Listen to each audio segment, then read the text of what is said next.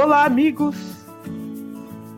Mais uma vez nos reunimos junto de vocês, a fim de trabalharmos com as diretrizes do Consolador Prometido, compreendendo os campos de transformação em que todos estamos mergulhados. Sim, porque conforme temos estudado ao longo dos podcasts, conforme podemos estudar na doutrina espírita, assistindo mesmo este campo revolucionário que acomete o planeta, uma verdadeira obra, que nós temos uma sensação olhando tudo que tudo está tão bagunçado, confuso, complexo, tantas denúncias, tanta corrupção, tantas dificuldades, mas a bem da verdade são os campos da obra, da reconstrução, da vida do planeta que deve tomar outra forma. Dentro deste milênio e, portanto, deveremos assistir em décadas uma mudança sensível na Terra, nossa morada, nossa casa, no processo de evolução. Com alegria podemos sentir, através do Consolador Prometido e através da Seama, o convite luminoso de nosso Mestre Jesus, nos chamando ao campo do trabalho na libertação, na fraternidade e na esperança. Seguindo as diretrizes que nos trazem tantos espíritos, podemos entrever, em meio a tudo que assistimos, uma grande estrada de transformação. Nosso olhar pode se voltar às dificuldades, às crueldades, à tristeza, à dor pela qual os animais passam, e é imprescindível que sejamos capazes de voltar o olhar a tudo isso, e é por isso que nós nos reunimos hoje comentando documentários simplesmente porque eles nos trazem realidades, estudos, dados científicos, depoimentos que nos alertam, descortinam tudo o que tentaram esconder até hoje. Mas o outro olhar nos demonstra quanta transformação, quanto já se modificou, quantas pessoas falando em nome dos animais, quantas declarações vemos ao longo do mundo de pessoas que vêm se tornando veganas, de tecnologias que vêm desenvolvendo produtos cada vez mais detalhados, plant-based, verdadeiros caminhos para se encerrar o teste em animais. Meus amigos, é uma grande revolução. Uma revolução de nosso Mestre Jesus, uma revolução que finalmente dá voz aos animais, e a doutrina espírita é o campo da voz dos animais junto ao Evangelho a SAM é um convite do Mestre para que nós possamos participar desta música divina onde a luz do amor ao próximo se fará em todos os caminhos de nosso Mestre Jesus. É um convite para que cada um de nós se torne um instrumento desta orquestra maravilhosa que faz o campo da esperança e da paz, o verdadeiro campo do planeta de regeneração. Sejam bem-vindos nessa estrada junto a nós que seguimos todos o Mestre Jesus e as equipes espirituais responsáveis pelo processo de transformação. E encontraremos no caminho, sim, dificuldades e as lágrimas de nossos irmãos animais, mas não há dúvida, também veremos no caminho muitas transformações. A ASEAM existe há 15 anos e ao longo destes 15 anos assistimos muitos, muitos processos de transformação. Hoje nós vamos conversar sobre um documentário que nos surpreendeu. De diversas formas, nós aprendemos muito ao assistir este documentário, ao estudar a respeito, como sempre, os caminhos que se fazem no planeta Terra, a vida cintilante onde os espíritos evoluem, todos os campos de ação, nos surpreendem porque na verdade, nós pouco conhecimento temos sobre os múltiplos, incontáveis mesmo, campos de evolução que contribuem para a formação do planeta que nós chamamos de residência. A bem da verdade, conforme nós já sabemos, tudo é espírito no santuário da natureza. Então, quando nós vamos falando do planeta Terra, da constituição do planeta, e desta viagem magnífica que tivemos a oportunidade de fazer juntos pelo mar, na terra, nós começamos aos poucos a visualizar a grandeza da criação divina. dessa primeira fase da série que nós começamos sobre doutrina espírita e documentários. É o último documentário desta fase que nós chamamos de fase mar, que a origem dos campos da vida, a origem e as transformações mais profundas em diversos estágios de ação evolutiva. No mar, nós somos capazes de vislumbrar eh, de maneira apaixonante o reino mineral em suas formas diversas. O reino vegetal com outro campo de ação.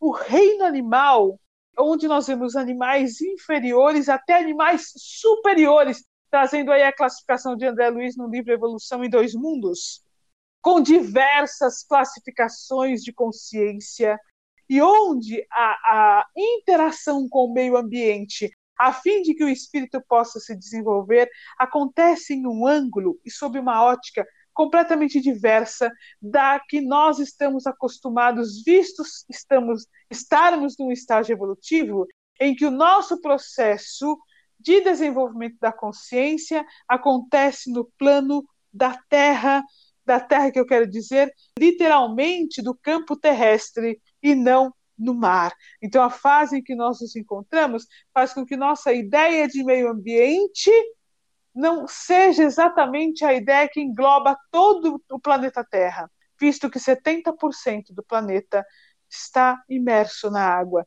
visto que 85% da vida no planeta está dentro do mar. Mais ainda, se nós trouxermos a nossa, nosso campo de raciocínio como espíritas que somos para esta conclusão, veremos que 80% dos estágios evolutivos pelos quais o espírito passa no campo do planeta Terra se encontram dentro do mar. Então, o mar ele tem uma importância muito maior sob a ótica da evolução. Ele tem um planejamento muito mais delicado por parte dos espíritos, dos geneticistas espirituais, dos arquitetos, dos engenheiros espirituais que nós podemos imaginar. Porque ali se encontram 85% dos caminhos de evolução do espírito na Terra.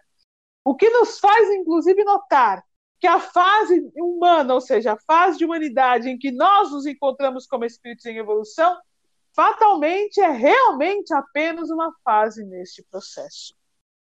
E este documentário, ele nos trouxe um campo de visão que sai do olhar de animais superiores que nós temos, até mesmo do olhar humano, e adentra os campos quase microscópicos, profundos, de grande interação. Este documentário nos faz pensar realmente sobre os caminhos de evolução do espírito e a necessidade que temos uns dos outros na lei de sociedade.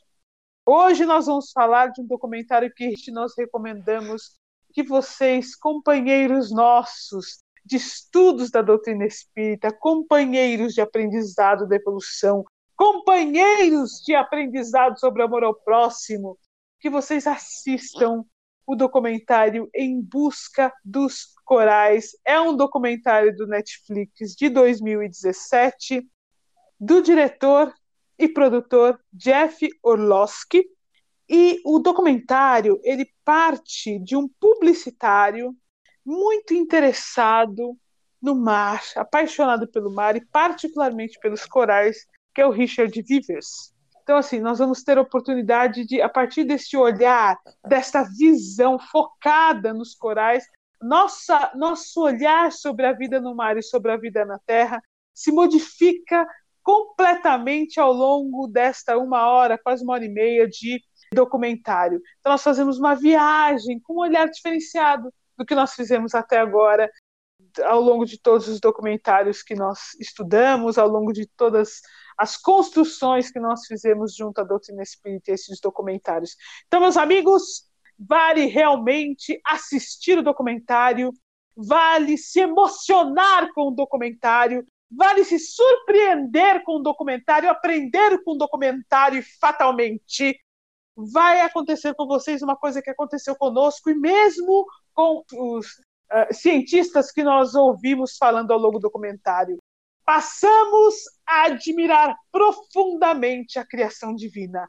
Nossos olhos cintilam com a luz divina com os planejamentos divinos, com os caminhos que o Cristo, governador do planeta, fez junto aos seus trabalhadores do amor, aos trabalhadores da falando de verdade, aos co-criadores que com ele construíram o planeta Terra, para que os campos de ação do Espírito em todos os reinos e em todos os campos atmosféricos se dessem, para que de todas as formas as consciências pudessem se desenvolver. Neste documentário, nós ficamos realmente fascinados, gratos, estupefados com a beleza, a luz, a poesia da criação divina e, acima de tudo, em alguns momentos, profundamente emocionados e entristecidos com as nossas ações perante esta arquitetura maravilhosa que constitui os corpos físicos que recebem os espíritos no planeta Terra. Eu não vou me alongar mais. Eu vou agora passar a palavra para o Tiago, que depois vai passar a palavra para a Nádia, para que nós possamos conversar sobre essas criaturas incríveis que são os corais. Olá, Tiago, tudo bem? Aproveito já para cumprimentar a Nádia. Olá, Nádia, tudo bem? Oi, Sandra. Oi, Nádia, tudo bem? É, realmente, esse documentário trouxe para a gente coisas muito é, interessantes de aprendermos. A gente estava até conversando aqui nos bastidores que é uma coisa que o, o documentário nos traz logo no início é o fato de demonstrar de forma científica que o documentário tem essa, essa visão científica de que os corais eles são animais. É, isso nos trouxe realmente uma, uma visão completamente diferente desses animais que são os corais. Logo no início, ele demonstra, através de uma bióloga, né, de uma conversa com uma bióloga, o que são os corais, como eles é, crescem, né, como eles são identificados, o que compõe um coral de fato. Que é, ele fala que é basicamente uma simbiose entre três camadas, né, do bem é, definidas assim do coral, que são os pólipos, que são a parte mais externa ali, que são vários pólipos que compõem um coral, e à noite esses pólipos eles saem da camada como se fosse é, uma, um, braço mesmo articulado, né? Que sai da, do coral para se alimentar é, e depois eles retornam durante o dia. É, tem uma segunda camada ali que são as camadas de pequenas algas que ficam dentro dos corais que elas criam a fotossíntese e que através dessa fotossíntese também alimentam os corais, e uma terceira camada que é mais interior, que são a camada como se a gente pudesse fazer uma associação, que são os ossos do corais, né? Que são a parte realmente mais rígida ali que vai crescendo ao longo da vida desses corais. No mar existem os recifes e que nesses recifes existem diversas espécies de corais ali que convivem sem nenhum problema, um auxiliando o outro em muitos aspectos, é, às vezes até um é, entrando em, em, algum conflito ali com o outro para ver quem pode ter um pouco mais de espaço, né? mas isso numa harmonia muito grande. Também demonstra né, no documentário imensas faixas de corais é, que podem ser observadas através de satélites são imensas faixas. A gente vai ver aí é, mais para frente no documentário sobre algumas áreas específicas que são realmente é, gigantescas, com cerca de 2 quilômetros de extensão. Isso a gente falando de corais, né? E traz também informações de que esses corais são como se fosse o berço ali da vida marinha, porque através dos corais que os peixes se alimentam também. Eles se protegem de alguns predadores, como é o caso dos peixes palhaços que eles citam no documentário, as moreias. Existem é, diversos peixes de espécies totalmente diferentes, mas que eles se protegem nos corais, depois eles saem para fazer algum tipo de caça juntos, enfim, existem diversas situações ali que os corais são muito necessários para a vida marinha.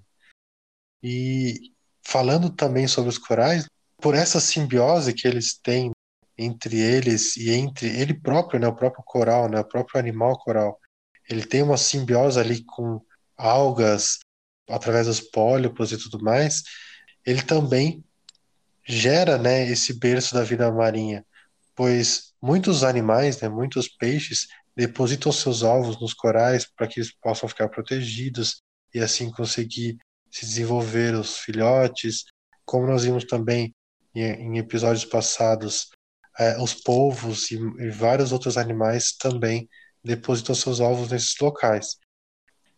É, no documentário também é muito engraçado, né, interessante ele ver e relatar que existem verdadeiras cidades de peixes que vivem nesses corais. Eles existem espécies de peixes que vivem no mesma, na mesma área de um coral a vida inteira. O que também chamou bastante atenção de todos nós que assistimos o documentário, que existem peixes que plantam nos corais. Eles pegam uma alga e vão numa outra área e fazem o plantio, o cultivo de determinada espécie de alga. Isso é fascinante. O cultivo de, de um, uma determinada espécie ali de que é da alga vem desde o mar. É, não somos nós, né, humanos, que fazemos isso apenas. Né? Os peixes já fazem isso através dos corais. Ele relata também espécies de peixes que é, se alimentam dos corais e aí, após todo o processo né, de digestão desses corais, né, as fezes desses peixes viram areia. E, e é, até engraçado lembrar que ele faz uma, uma brincadeira no documentário falando que é, a gente pisando na areia das praias, a gente está pisando no cocô do peixe papagaio, que é essa espécie do peixe que se alimenta dos corais. Então, assim, são informações muito importantes, muito ricas. Primeiro, falando que os corais são animais. Depois, que existem verdadeiras cidades é, de peixes que vivem nos corais. Peixes que fazem o plantio e cultivo de, de algas nos corais. Enfim, traz realmente a nossa visão para o mar. Uma coisa que me marcou bastante foi é, uma fala dele, do, do Richard, que ele fala assim, que nós humanos olhamos muito para o céu, mas nós temos formas de vidas no mar que a gente pode considerar até como alienígena, porque a gente não conhece nada é, da vivência no mar e das vidas marinhas que são muito diversas, né? Como a Sandra nos trouxe no começo, é, 85% da vida do planeta está no mar estão nas águas. Então são realmente verdadeiros alienígenas que a gente não faz a menor noção de que vivem nessas áreas e que está aqui conosco, dividindo o mesmo planeta. Realmente, Tiago, conforme nós vamos vendo ao longo do documentário essa descrição que você fez agora e as imagens riquíssimas nos demonstrando isso, nós vamos ficando absolutamente fascinados. Eu fui inclusive buscar né, a informação, né, eh, sendo animais, efetivamente, os corais, eles têm sistema nervoso, eles têm realmente sistema nervoso, é uma rede de neurônios interligados, não tem sistema nervoso central, ou seja, ainda não tem gânglios, mas já tem uma rede de neurônios interligados. E, é, e cada coral eh, são animais, eh, assim, realmente, alguns são animais muito grandes, efetivamente muito altos. E, assim, uma das coisas que me fascinou, eu estava ouvindo você falar e lembrando disso, que ele, forma que ele se alimenta.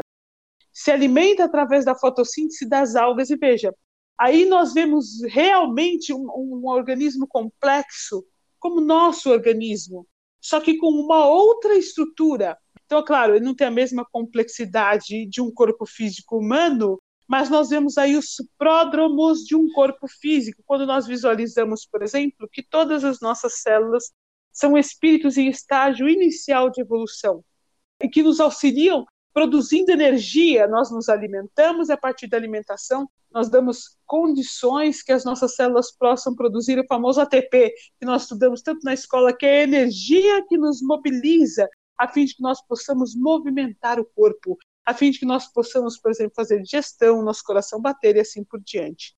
E nós vemos no caso aí dos corais, numa, num paralelo, numa, numa distância evolutiva entre diferenças de corpos físicos, um espírito, obviamente, num estágio evolutivo bastante ainda distante do estágio evolutivo em que nós nos encontramos, porém que já dirige um complexo corpo dentro desta estrutura, que, por exemplo, tem aí espíritos em estágio evolutivo inferior ao dele, dependendo dele, por exemplo, as microalgas.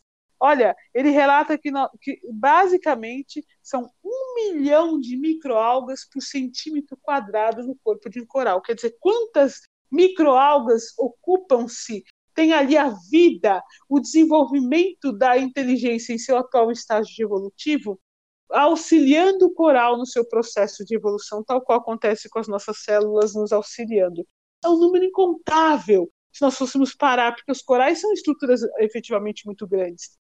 Também a alga, conforme nos descreve André Luiz, um estágio importante para a evolução do espírito, onde ele começa na fase de alga, a começa a haver o desenvolvimento da evolução da reprodução sexuada. Parece uma loucura isso que a gente está falando, mas quando nós estudamos o livro Evolução em Dois Mundos, psicografia de Chico Xavier e Valdo Vieira, do Espírito André Luiz, isso é uma, um marco importante dentro do livro que ele nos traz. Então, assim, é um olhar sobre outro campo de evolução, completamente distante daquele que nós estamos acostumados. A alga está no reino vegetal, não tem sistema nervoso, nenhum tipo de sistema nervoso, não tem neurônio, não tem rede neural, encontra-se no estágio evolutivo que inicia o desenvolvimento da sensibilidade. Já o coral, o animal, ou seja, há ali um espírito em estágio evolutivo inicial no reino animal, já tem uma rede de neurônios que compõem o seu sistema nervoso ainda difuso, capaz de captar um pouco o que acontece ao seu redor. Então, é um corpo físico complexo que abriga no seu próprio corpo outros espíritos em estágio evolutivo inferior ao dele, num processo codependente importantíssimo. E olha, nós vamos ver mais para frente, daqui a pouco a Nádia vai nos falar o quanto é importante a fotossíntese que as algas fazem para que o coral possa se alimentar. É essencial, mais importante que os tentáculos, por exemplo, se alimentando. Então, quando nós vamos ouvindo isso ao longo realmente do documentário, nós vamos visualizando os caminhos de evolução do espírito e vamos vendo quão importante é essa estrutura realmente para o espírito nesse estágio, realmente para os espíritos que dependem dele em outro estágio, porque quando nós vemos isso, é como se nós víssemos as florestas que nós temos aqui nos campos terrestres, as árvores que albergam incontáveis criaturas que moram nelas, nós podemos, sem sombra de dúvida, dizer que os corais são uma representação paralela das árvores que nós temos nas nossas florestas. Os recifes de corais são as florestas do mar que ali abrigam incontáveis criaturas em diversos estados de evolução, peixes de diversas espécies que moram ali, que compartilham juntos a vida que desenvolvem a partir destes corpos físicos, destas fases, é, a própria consciência. Então, que planejamento maravilhoso, que detalhe tão bem feito e quão importante são estes animais para o planeta Terra, para o mar, para o equilíbrio do planeta. E tem uma fala importante que nos conta ali um dos cientistas, de muito impacto, já mais para o fim do documentário, mas que nos, nos faz olhar realmente uh, de uma outra maneira. Os corais, né, os recifes, são um ecossistema único dentro do planeta. Ou seja, ali está um campo essencial para a evolução do espírito, que ocupa o corpo físico nessa fase, para a evolução de outros espíritos que se encontram em corpos físicos, como os de peixes, e que se utilizam dos corais como abrigo, como auxílio, como amparo para o seu próprio desenvolvimento da consciência. Como faz diferença para nós a visão espiritual acerca do processo de evolução? Como é importante quando nós passamos a compreender esta cadeia que interliga todos os espíritos em diversas fases, e não somente nos diversos reinos, Então, reino mineral, reino vegetal, reino animal, reino nominal, reino angélico é a visão macroscópica. Quando nós partimos do macroscópico para o microscópico, somos inundados com campos infinitos de evolução em cada um dos reinos e convivendo, coabitando, unindo diversos reinos numa única cadeia de evolução a fim de que o espírito realmente encontre conforme nos conta, por exemplo, Emmanuel no livro A Caminho da Luz, os novos e diversos campos na escalada evolutiva do átomo ao arcanjo. Então, o coral ele tem uma representação deste processo para nós, onde nós encontramos ali o reino mineral, o reino vegetal, o reino animal, convivendo intimamente, se interrelacionando auxiliando-se mutuamente numa sociedade única para o desenvolvimento da consciência do espírito em diversas fases de evolução.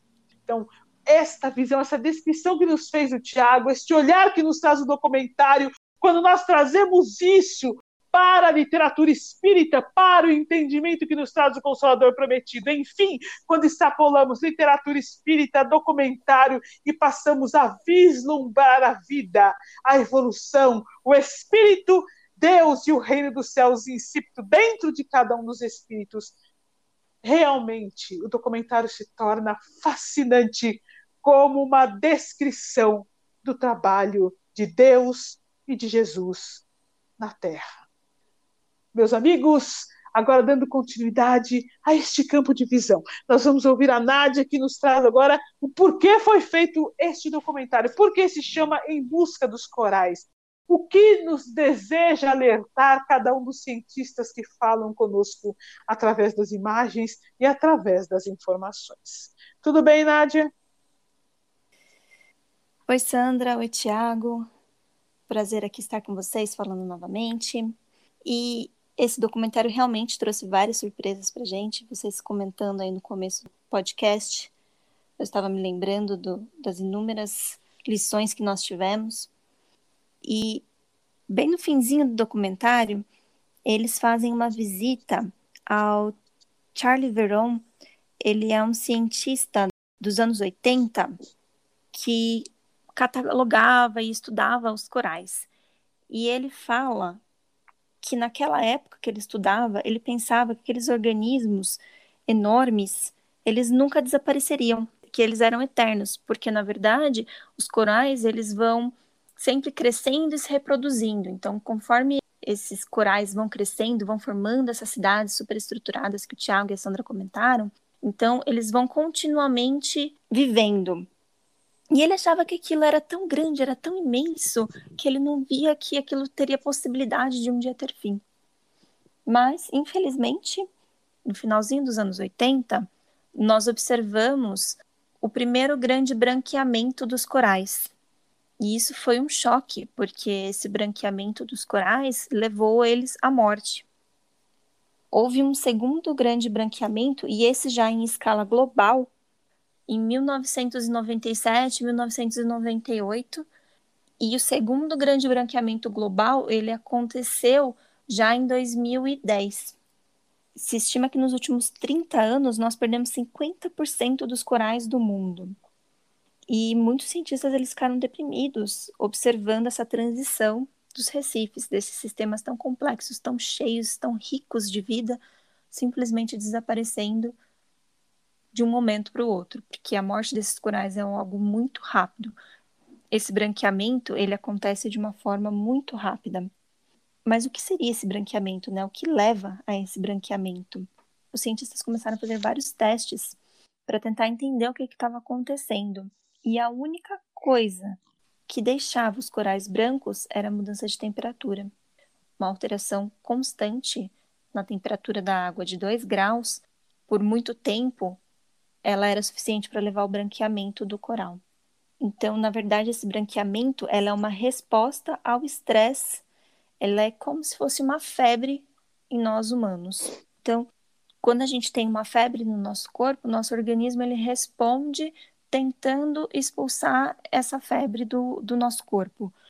No coral é a mesma coisa. Esse estresse ele afeta a habilidade do, do coral de fazer a fotossíntese e ele afeta essas microalgas que vivem dentro do, dos pólipos. Com essas microalgas não fazendo a fotossíntese, o pólipo ele entende que tem alguma coisa errada. E então ele é como se fosse uma resposta do nosso organismo às bactérias tentando expulsá-las. Então ele expulsa essas microalgas de dentro dele. Essas microalgas vão para o mar e com a falta da fonte do seu alimento ele acaba morrendo de fome. Então é muito rápida essa transição e é muito triste de se observar. O Richard ele começou os estudos dele mapeando os oceanos, porque ele tinha a intenção de mapear, assim como o Google Maps mapeou as ruas, ele queria mapear os oceanos, para que as pessoas pudessem entrar na internet e dar um mergulho pela internet visualizando esses oceanos em 3D. Então ele começou fazendo isso, ele percorreu aí mais de 21 países, até que ele começou a se deparar com a questão do branqueamento e ele queria catalogar isso, ele queria demonstrar isso. Para o Richard, uma das principais questões era que o mar ele não é visto, ele não tem visibilidade para as pessoas. Na cabeça dele de publicitário, isso era uma simples questão de propaganda. Por isso que ele queria mostrar, queria levar essas imagens do mar para conhecimento público. Em uma das filmagens, ele estava assistindo um documentário que era perseguindo o gelo e ele percebeu que isso era muito próximo ao que estava acontecendo com os corais que ele estava observando e ele resolveu entrar em contato com os diretores desse filme para entender como foi o processo da filmagem. E aí ele replicou isso para os corais. Então, com os corais ele teve um pequeno agravamento de ter materiais, é, equipamentos que aguentassem é, ficar meses em contato com água salgada, alturando as intempéries dos oceanos, tempestades, etc. Então eles conseguiram algumas câmeras que ficariam submersas, ligadas a cabos, mas infelizmente não deu certo depois de alguns meses filmando alguns corais, ah, quando eles resgataram as câmeras, eles descobriram que elas estavam fora de foco.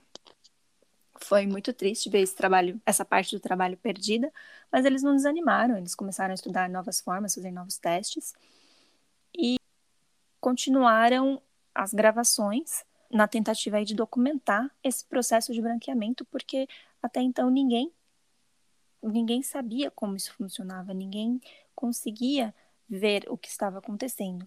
Eles simplesmente viam os corais e depois de um tempo eles viam os corais mortos, né? Mas eles não conseguiam documentar esse processo etapa a etapa.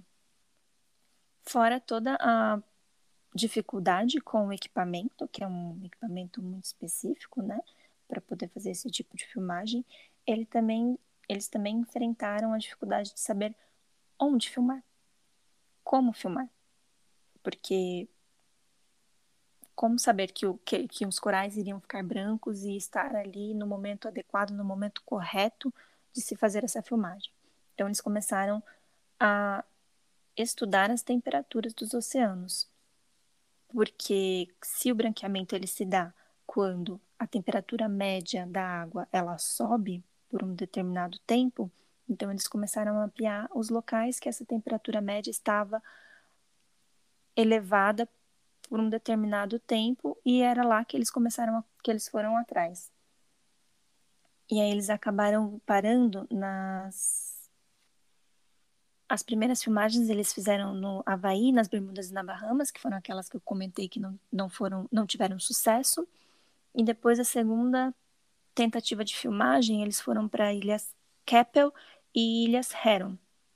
Eles instalaram as câmeras nessas ilhas e estavam monitorando, porém veio um furacão na ilha Skeppel e acabou baixando a temperatura das águas nessa região. Nesse momento, eles estavam filmando na Grande Barreira de Corais, na Austrália. E eles receberam a informação de que em alguns lugares dali a temperatura estava elevada por algum determinado tempo, que já se observavam pontos de branqueamento. Mas não dava tempo deles desmontarem as câmeras e montarem novamente nesse, nessas novas ilhas, porque eles perderiam o processo que eles queriam filmar. Então eles tomaram a decisão de começar a filmar manualmente.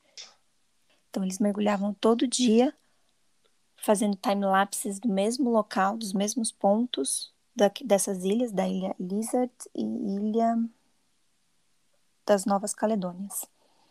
Então, todo, todo dia eles mergulhavam 25 vezes ao dia por mais de um mês, observando esse processo. E as, as imagens que eles pegam é muito triste. Um dos cientistas que comentam no documentário, ele diz que ele estudou os recifes e que já em 2002 ele já chamou atenção para o aquecimento global desse efeito que estava causando esse efeito de branqueamento nos corais. E é muito triste ver porque ele conta que ele na época ele foi ridicularizado e taxado de alarmista e que as pessoas não davam importância para o tema, para o assunto. E ele diz que não estudou os recifes para combater o aquecimento global, ele estudava os recifes porque ele estudava os recifes e viu que o aquecimento global estava afetando esse ecossistema do qual ele estava estudando. E uma coisa que eu achei muito bonita que ele falou, que ele comenta que é difícil ver essas estruturas que estão aqui há milhares de anos morrendo em nossa época, sob os nossos cuidados. E por mais que a gente tente fazer as pessoas ouvirem, parecia que era tudo em vão. E a questão da mudança climática, ela é muito séria, é muito impactante, porque a maioria do calor retido pelos gases do efeito estufa, ele é transmitido para os oceanos. Então, quando a gente queima o combustível fóssil, o dióxido de carbono vai todo para a atmosfera. E esse dióxido de carbono, ele retém calor. Ou seja, quanto mais tem desse elemento na atmosfera, maior a quantidade de calor que a gente retém na superfície da Terra. E esse calor que fica ali retido, 93% é absorvido pelos oceanos. É muita energia. Imagina, se os oceanos eles não absorvessem toda essa energia, a temperatura média da Terra ela subiria para 50 graus Celsius. Imagina o calor. A gente não aguenta 35, a gente já está morrendo aqui em São Paulo. Imagina chegar nos 50 graus. É muito quente. Então, os oceanos eles são muito importantes para essa absorção do calor e quanto mais gases de efeito estufa a gente, a gente solta, a gente libera na superfície terrestre, mais esse calor o oceano vai absorver e assim a temperatura média das águas vai subindo e isso está desencadeando o efeito global do branqueamento dos corais, como nós estamos observando, como esse documentário nos traz. Para você ter uma noção, nas Ilhas Lizard, que eles estavam mergulhando diariamente, a temperatura média da água era de 35 graus. A temperatura da água era de 35 graus. É muito quente. Um dos biólogos que estava mergulhando, fazendo essas filmagens na ilha Lizard, o Zack, ele é nomeado pelo no documentário como nerd dos corais, porque ele estuda desde pequeno, desde muito novo, ele estudava os corais. Ele diz que o intuito inicial da filmagem era fazer, era captar o fenômeno e simplesmente filmar o processo, sem intenção de ter emoções envolvidas. Mas que nesses últimos meses que ele estava lá vivenciando o processo, porque ele tinha que mergulhar, ele tinha que entrar na água dia a dia e olhando aquele, aquele organismo, aquele ser morrendo dia a dia, era muito triste. Os corais, enquanto eles estão brancos, completamente branco, ele ainda está vivo. Está branquinho, mas ele está vivo. Então é como se ele tivesse é, transparente. Aquilo que a gente vê por trás é o esqueleto do Recife, que a gente enxerga por trás desse coral. E ao passar do tempo, a, as filmagens inclusive mostram isso, aquela esse animal ele vai se decompondo, então vai se desfazendo toda a cartilagem do animal e vai começando a criar musgo e algas em cima disso, até que o animal morre por completo, né?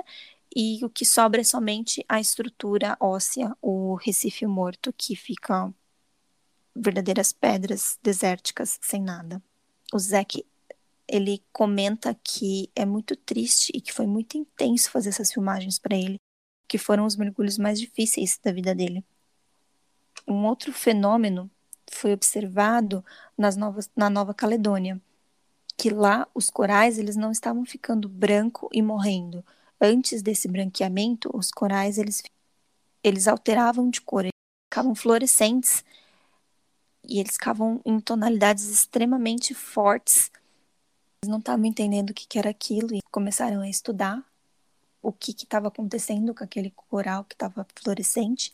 Verificaram que o animal ele estava produzindo um químico protetor do calor, mas que infelizmente isso era só um dos estágios da morte, que ele fatalmente viria à morte após esse processo, assim como o branqueamento. E quando a gente perde um coral, a gente afeta a vida de, de toda a colônia que vive nele, né? Como foi comentado, são, os corais eles formam cidades em volta deles. Então, você consequentemente vai perdendo toda uma vida de, de pequenos peixes que vai acarretando a perda de peixes maiores e assim por diante. Então, a possibilidade da extinção de diversas classes de organismo, não apenas dos corais, quando você perde esse ecossistema. O documentário ele estima que daqui 25 anos a média de todos os oceanos eles vão aumentar e os corais eles não vão conseguir se adaptar porque a morte é muito rápida.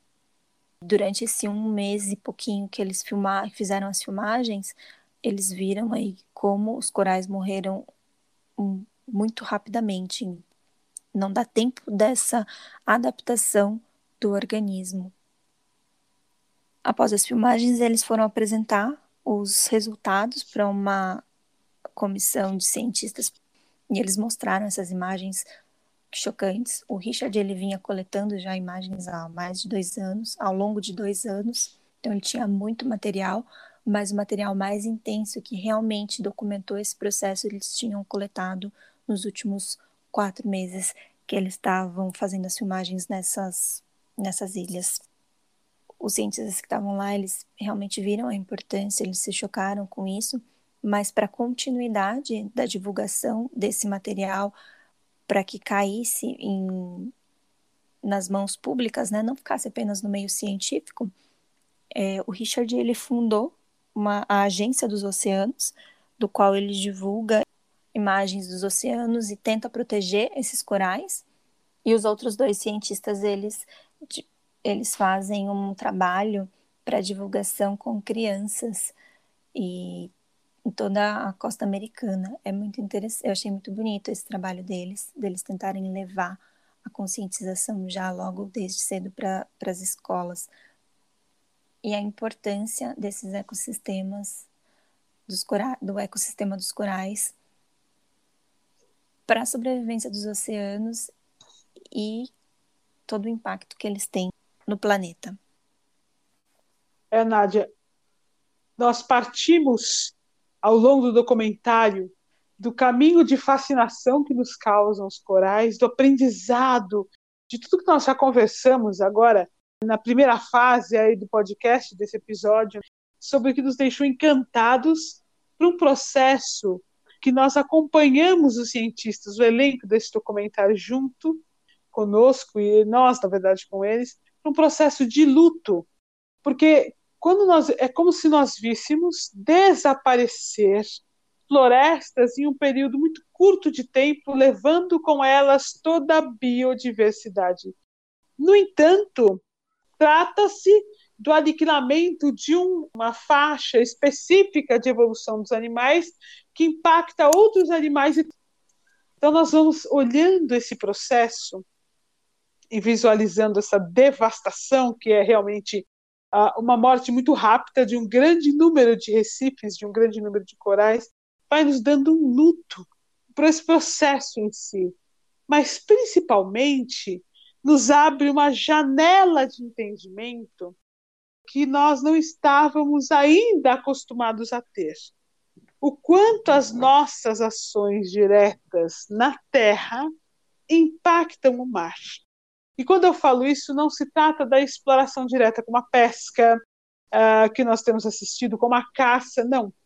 A nossa vida terrestre, os nossos hábitos de consumo, os nossos hábitos de vida, a forma como nós, enquanto sociedade, espíritos em fase de humanidade, nos encontramos vivendo o nosso cotidiano, a nossa rotina aqui na Terra, em nossos trabalhos, em nossos escritórios, com nossos celulares, com aquilo que nós nos alimentamos, com aquilo que nós bebemos. A maneira como nós vivemos gera um fenômeno climático global, que é o aquecimento global, que impacta a vida no mar e causa a morte dos corais, dos recifes de corais.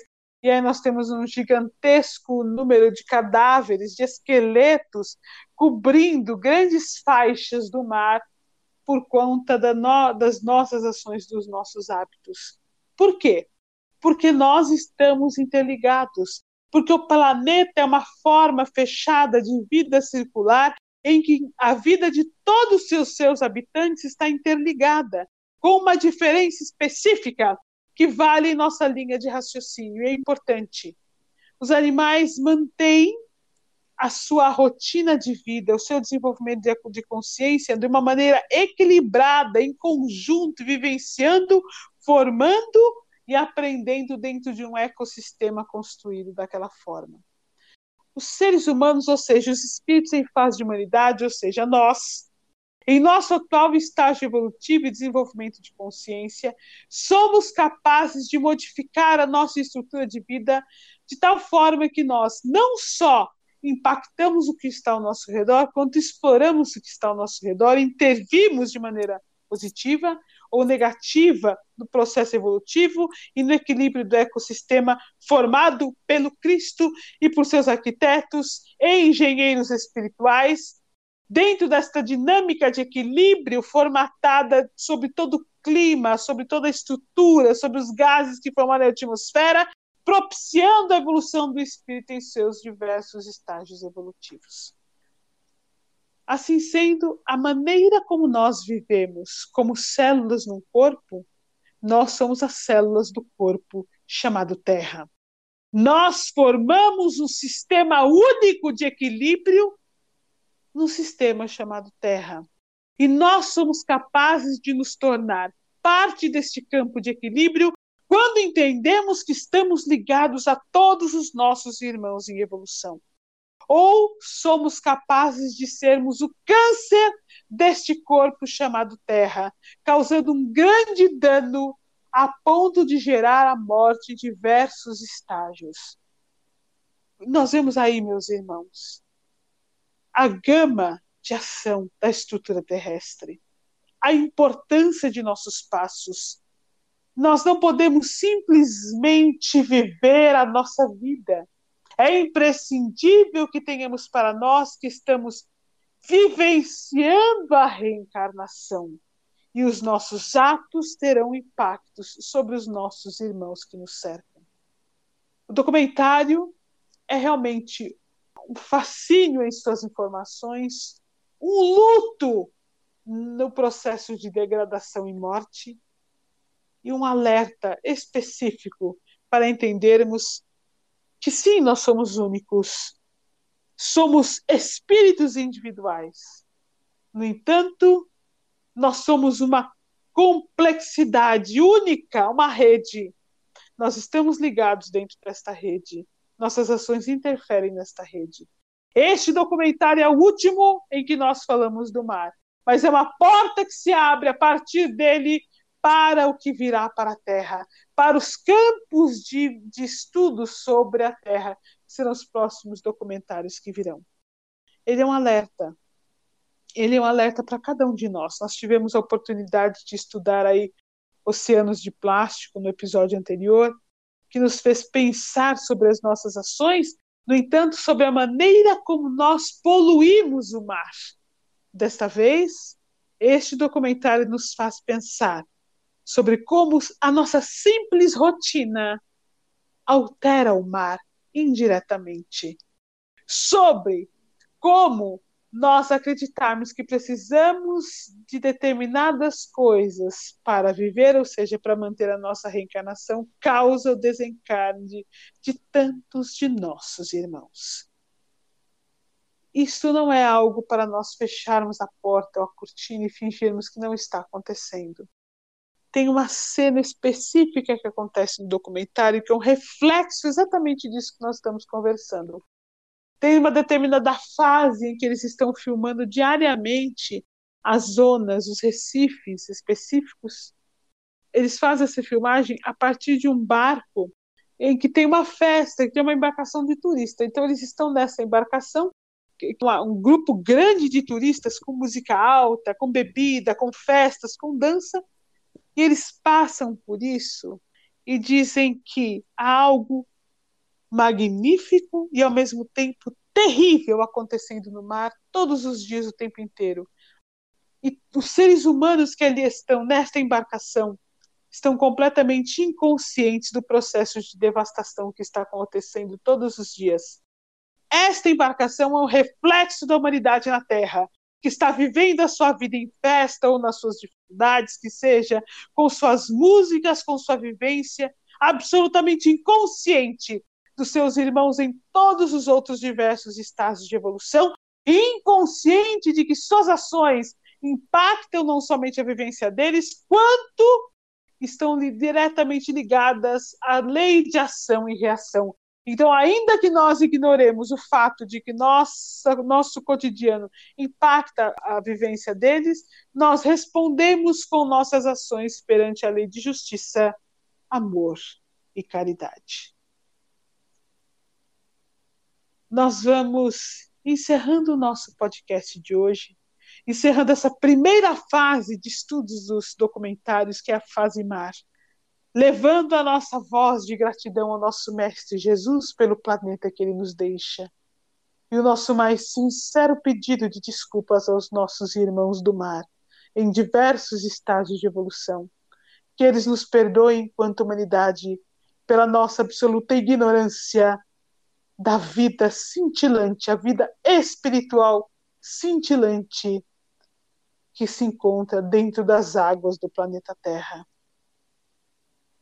Que o Mestre nos abençoe os passos para que nos tornemos capazes de abrir os campos da consciência e juntos trabalharmos individual e coletivamente para que esta criação magnífica que é o mar, para que os nossos irmãos mergulhados na evolução dentro do mar possam encontrar os melhores caminhos no desenvolvimento da consciência e não há dúvida nenhuma, amigos que nos acompanham, que o nosso desenvolvimento da consciência, que o atual estágio evolutivo em que nos encontramos está sendo justamente desafiado para que aprendamos a desenvolver a consciência de quem olha o todo, porque isso significa humanização. Aprendamos a amar ao próximo como nós somos amados pelos irmãos superiores que nos acompanham e nos guiam. Aprendamos a trabalhar com Cristo e a preservar não o planeta egoisticamente, para que nós possamos continuar inseridos na Terra, mas a preservar a vida como espíritos em evolução que somos, obedecendo às leis divinas e aprendendo a amar ao próximo como a nós mesmos nós vamos encerrando o nosso podcast de hoje, deixando um abraço sincero de todos os voluntários da SEAMA, com uma frase do Cristo que representa bem a nossa ignorância em relação à vida na Terra. Pai, perdoa-os. Eles não sabem o que fazem.